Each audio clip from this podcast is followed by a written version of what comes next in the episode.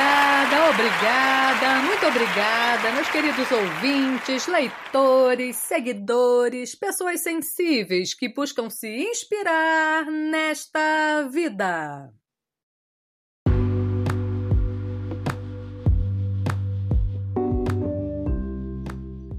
Então, pessoas sensíveis, dia desses estava eu conversando com uma amiga sobre a vida, sobre as benesses e os infortúnios os quais todos nós experimentamos ao longo de nossas vidas, e sobre o que mantém uma pessoa de pé quando ela enfrenta graves adversidades.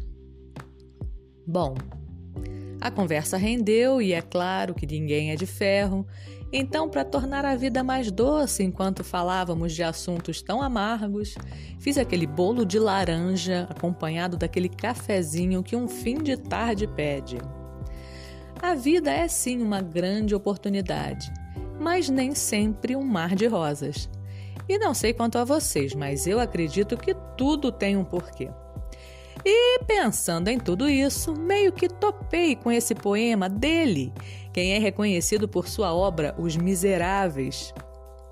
O poeta, dramaturgo escritor francês Victor Hugo. Será que é assim a pronúncia? Dizem que é. Bom, que viveu de 1802 a 1885.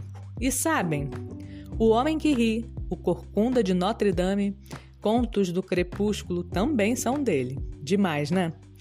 Esse sabia da vida. Então vamos ao poema? Preparados?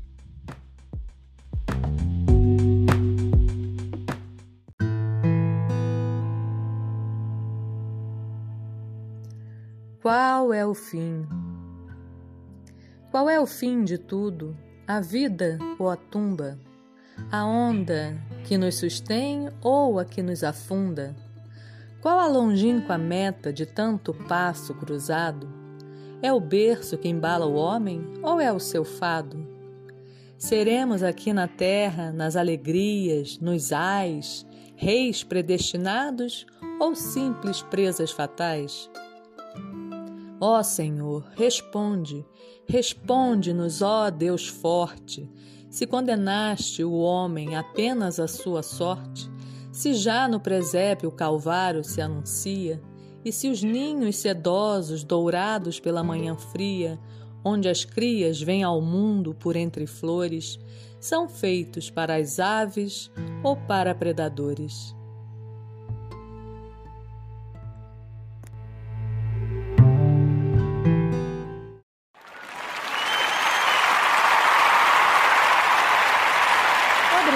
Obrigada, obrigada, muito obrigada. Bom, por hoje é só. Eu espero que tenham gostado e nos falamos em breve no próximo podcast do Lu Artístico.